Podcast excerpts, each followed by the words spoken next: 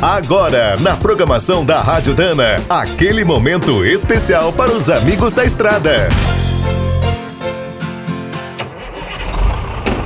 Está começando mais um minuto do caminhão. Fique por dentro das últimas notícias, histórias, dicas de manutenção e novas tecnologias. Para quem gosta de caminhões traçados, o ano promete uma grande novidade. Está quase certo que a Tatra vai produzir em Ponta Grossa. A empresa, sediada na República Tcheca, é uma referência no setor.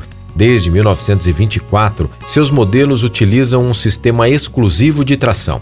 Ao invés de cardãs, usa um grande tubo que une todos os eixos. É como um segundo chassi. A versão mais bruta é a 12x12. É a segunda vez que a montadora planeja se instalar no Brasil. Entre 1996 e 97, chegou a conversar com vários estados, mas não deu certo. Agora tudo indica que o projeto vai sair do papel. Uma garantia é que desde 2011 a DAF é dona de 19% das ações da Tatra. Por sinal, os caminhões tchecos usam atualmente diversas peças da marca holandesa, principalmente os motores e as cabines. No Brasil, os planos iniciais prevêem a produção de veículos militares para abastecer as Forças Armadas de toda a América Latina. A seguir, chegarão mais modelos. Na Europa, as concessionárias DAF vendem a linha civil da Tatra, muito famosa nas obras e minas. Outra ótima notícia é o investimento previsto.